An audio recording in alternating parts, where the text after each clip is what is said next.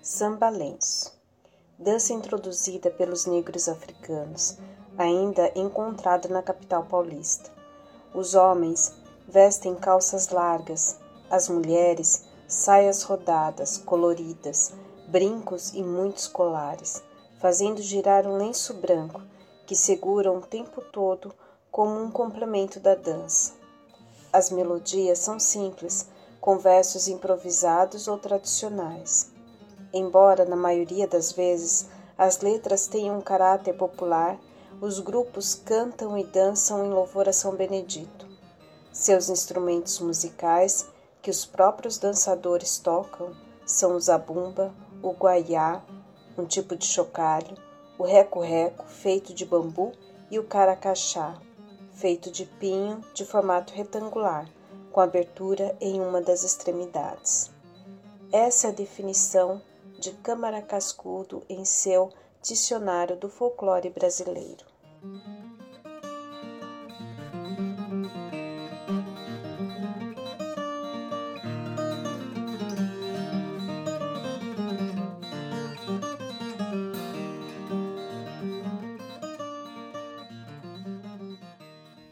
Matar esse boi, Mocotó é meu. Quando eu matar esse boi, Mocotó é meu. Pra pagar o trabalho, morena, que esse boi me deu. Quando eu matar esse boi, Mocotó é meu. Quando eu matar esse boi, Mocotó é meu. Pra pagar o trabalho, morena, que esse boi me deu. Matou boi, eu tiro couro. Não aguento desaforo. Matou boi, eu tiro couro. Não aguento desaforo. Matou boi, eu tiro couro. Não aguento desaforo.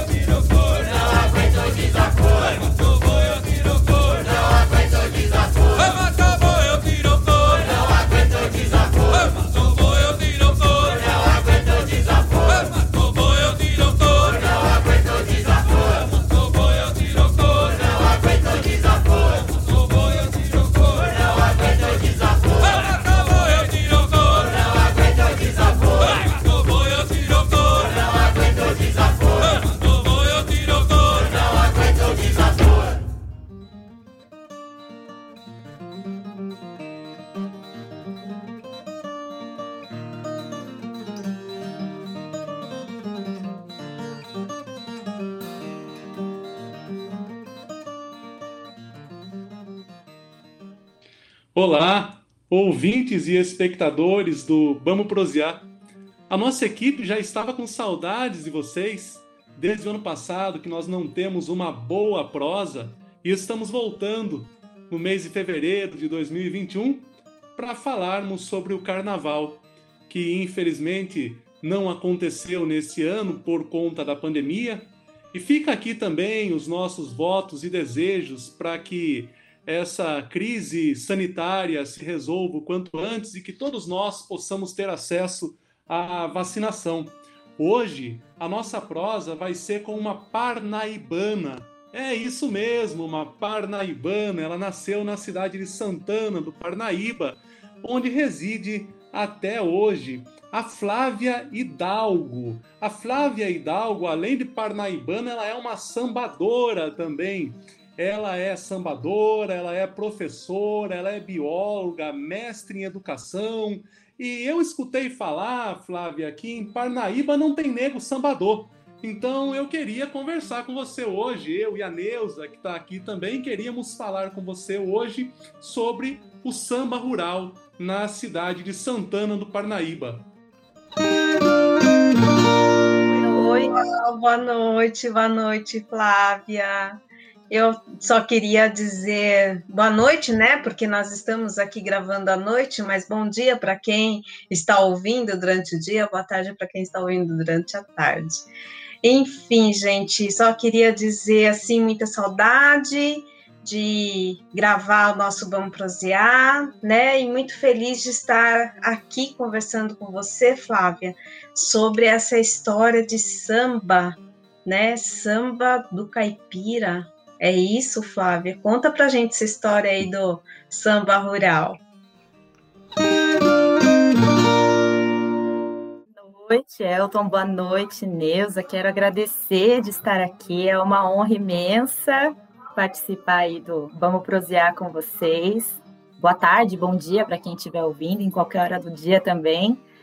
É, Elton, é, você falou que você ouviu falar que em Parnaíba não tem nego sambador. Mentira! Em Parnaíba tem muito nego sambador, tá? Tem muita coisa acontecendo.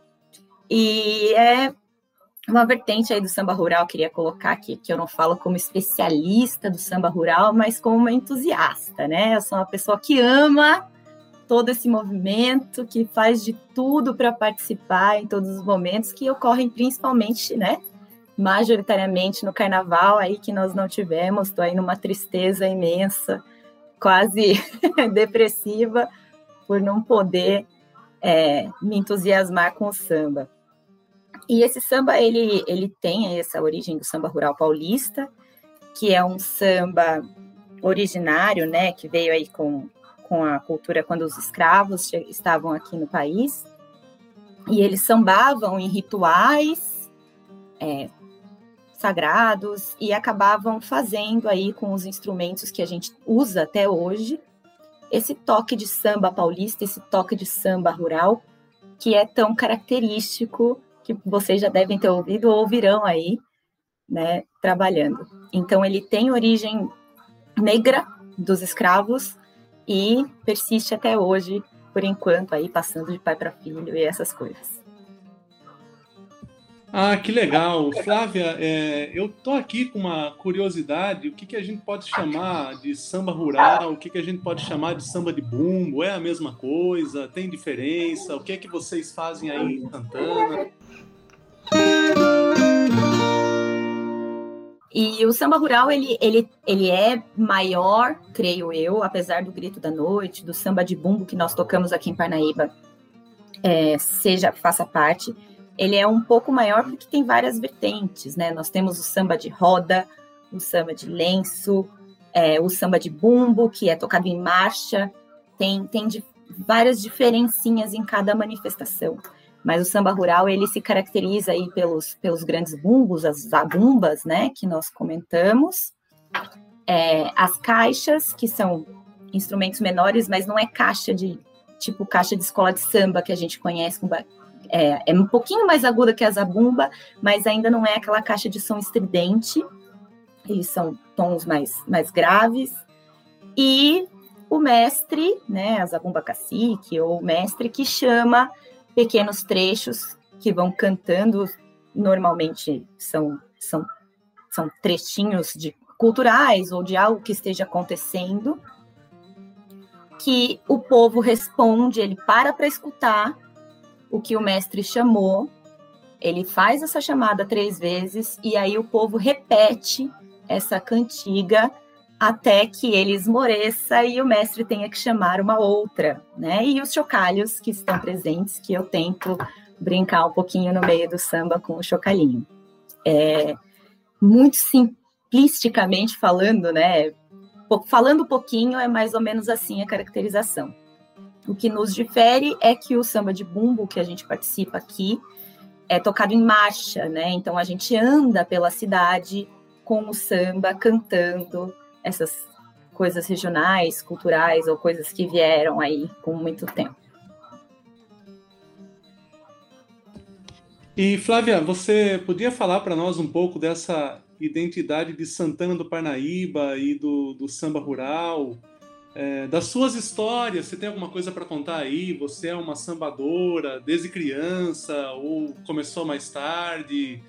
É, pelo jeito, né? É, você gosta muito de, de participar do carnaval. Queria também que você falasse um pouco dessa angústia desse ano aqui de não ter acontecido? Como é que você vê a cidade nesse sentido? Como é que está o clima aí? É, o, o, clima festivo ou o contrário disso, né, Flávia?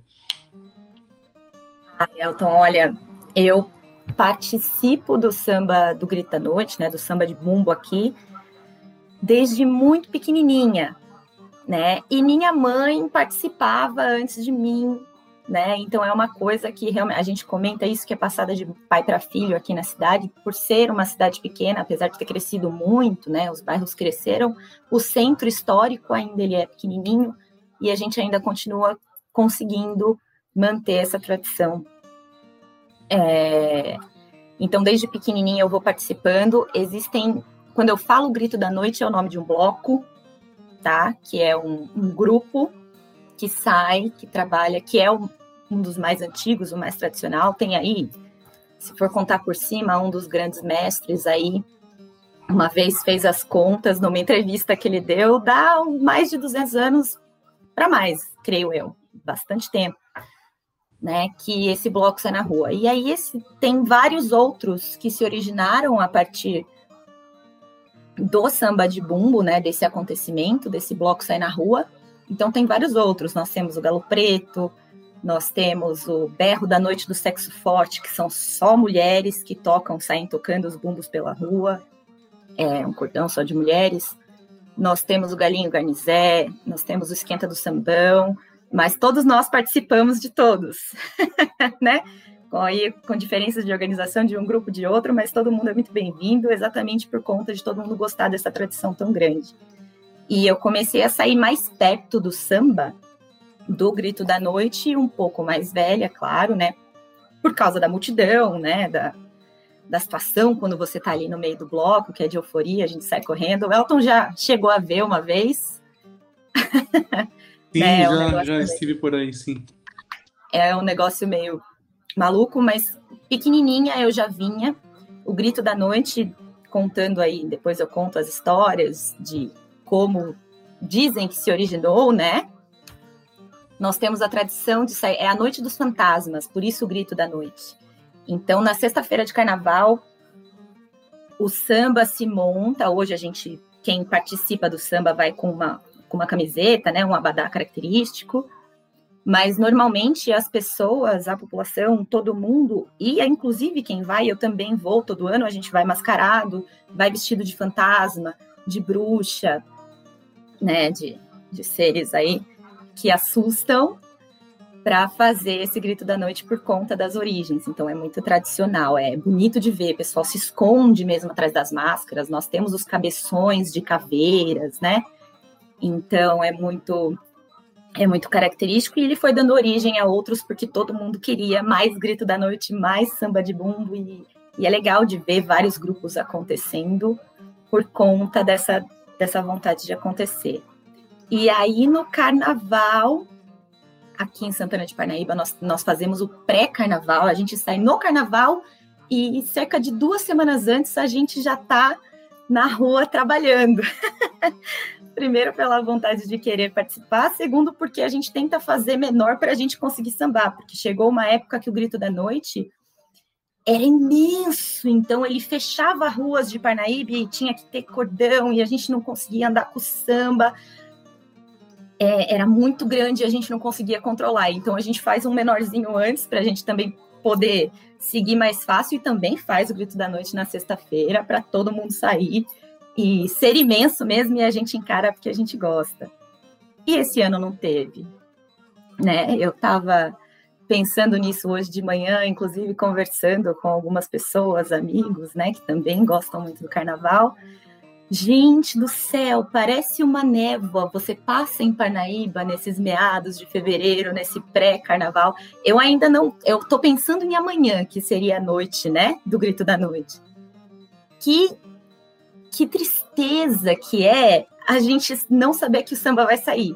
Que normalmente a gente saindo do trabalho, meu, vamos esperar essa chuva passar, e se não passar, a gente sai sambando na chuva mesmo, né?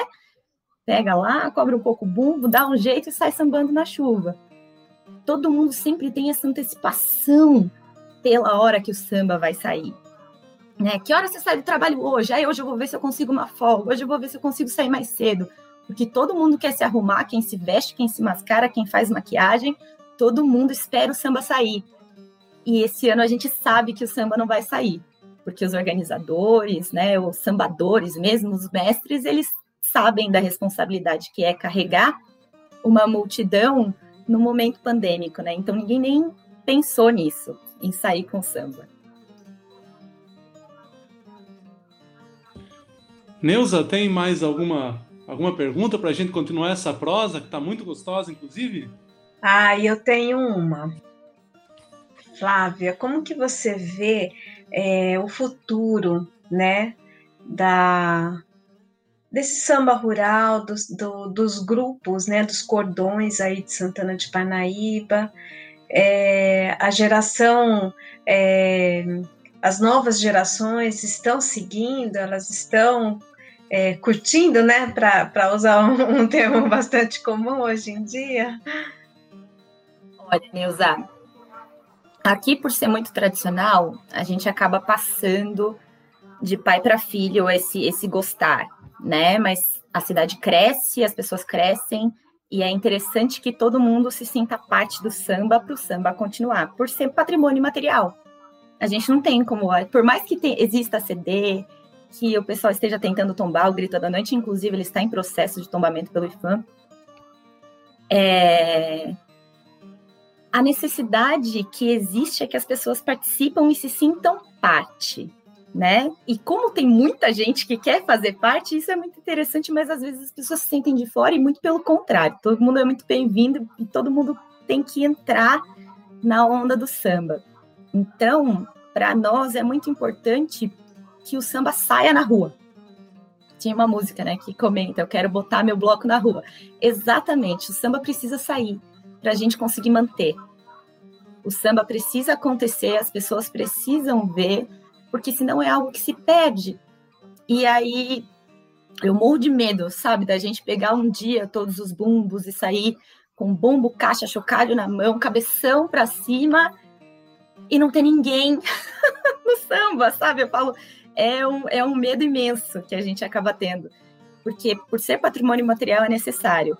Como é o pessoal geralmente mais velho que toca, a gente tem um respeito muito grande a todos os mestres, eu até tinha medo de dar essa entrevista aqui para pessoal tão graduado, falando como eles, muito pelo contrário, peço licença a todos.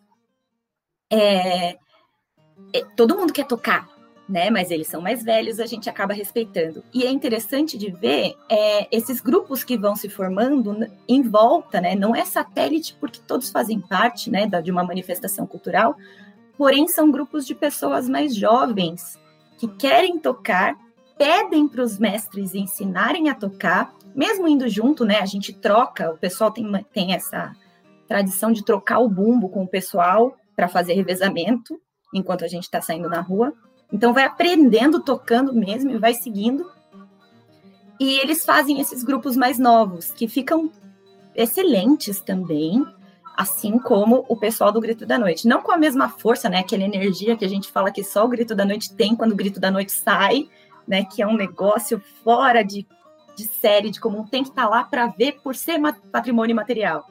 Né? É, não adianta, reproduzir em CD, é, em livro, é, é muito diferente de participar. Então, para que isso aconteça, é interessante que os jovens queiram fazer parte. Então, tipo, nascer um novo grupo não, não pode ser visto como afronta. Muito pelo contrário, tem que ser visto como manutenção de um patrimônio que é da cidade, do povo, é do mundo, é cultural e não pode acabar, não pode morrer, né? Então o pessoal tem que vir sim. Ah, eu quero, vou montar um samba, monta, vai meu querido, né? Vamos, vamos botar esse samba na rua, pede aí licença para os mestres, né? Também não pode passar na frente de ninguém, querer chegar de salto alto. Pede licença, pede ajuda, o pessoal até sai junto. A gente faz na terça-feira de carnaval um encontro de todos os blocos. Todo mundo vem, vem alguns dois, três representantes de cada bloco, cada um com a sua camiseta, né? Camiseta do Galo Preto, camiseta do Grito da Noite, camiseta do Berro, todos os estandartes, né? Os blocos eles têm os estandartes e saem todos na rua, todo mundo junto, fazendo aí as, as cantigas, né? Os trechos que cada um faz. É muito interessante, é extremamente necessário que continue. Então a gente percebe, né, Flávia, pela sua fala, que há uma renovação, há uma continuidade. E essa, essa renovação, essa continuidade, você percebe só em Santana do Parnaíba? Ou tem alguma cidade aí na região? Escutei falar que Pirapora do Bom Jesus é o berço do samba rural, né, Flávia? E é vizinho de vocês aí? Ai, meu Deus! Ai, a briga Parnaíba-Pirapora, gente, que não pode existir.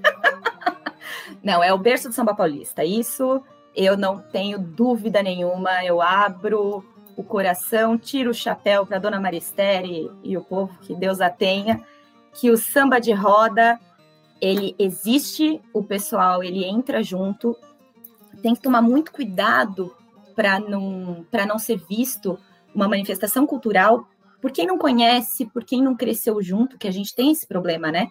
Quem não cresceu junto, quem não vê isso como uma manifestação cultural importante, acaba diminuindo por ser algo muito característico, né? É estereotipado, a gente se veste para sair no samba. Se veste caracteristicamente. Né? Então acaba diminuindo por não entender, por não sentir pertencimento àquela cultura. Então, tem que fazer parte, aí já puxando a sardinha para minha brasa, né? Acho que inclusive tem que fazer parte de, é, de uma educação não escolar, né? A gente tem que se colocar ali dentro para sentir pertencente. E o samba de roda, ele sempre veio forte, não adianta, né? Qualquer sambador que ouviu um toque do samba de roda, que ouvia alguém gritar alguma coisa que Dona Maristé falava, já segura e deixa o samba passar né? Porque eles são o berço do samba paulista, ali nos barracões ela ainda fazia o negócio rodar.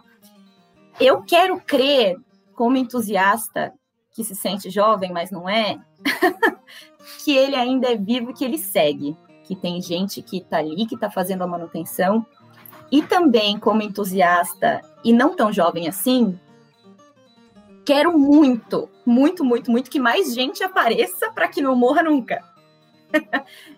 certo? Então é, é fazer essa manutenção, colocar o bloco na rua, incentivar o pertencimento, né? O pessoal conhecer, elevar essa manifestação o máximo possível para que tenha as honras que a gente que é sambador a gente sente quando escuta o bumbo tocar. Que ótimo, Flávia. É, essa oportunidade de participar desses episódios do Vamos Prosear, para mim é uma alegria muito grande, porque sempre nós temos prosas que são enriquecedoras, né? Que trazem bastante conhecimento para nós aqui. Como foi essa prosa hoje é, com a Flávia, que aqui em conversa com a gente mostrou que sim, em Parnaíba tem nego sambador, né? Eu quero agradecer a Flávia por ter aceitado o nosso convite, pela conversa, pela prosa, né? Que, como eu disse, foi muito enriquecedora. É, Flávia, muito obrigado, viu?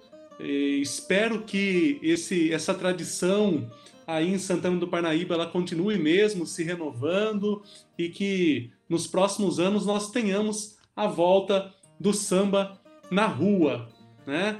Neuza, você quer falar alguma coisa?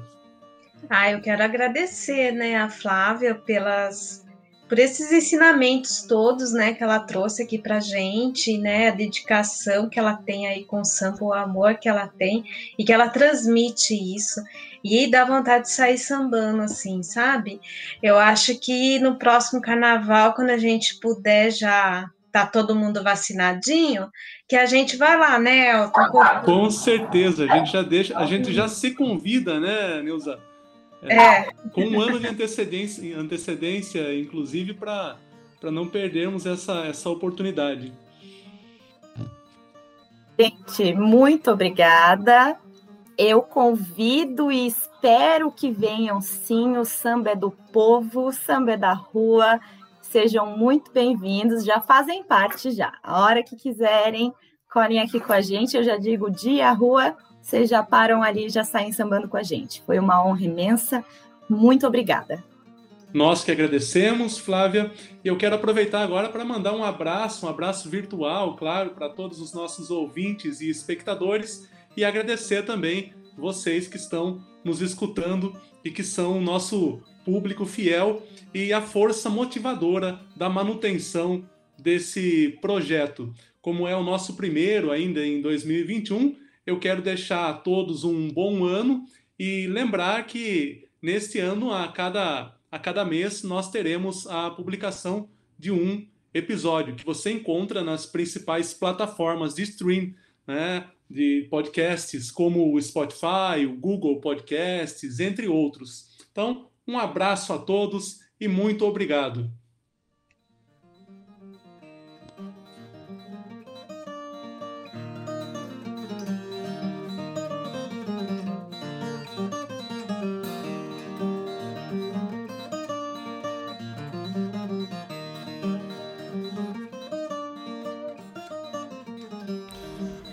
Você ouviu mais um episódio de Vamos Prosear?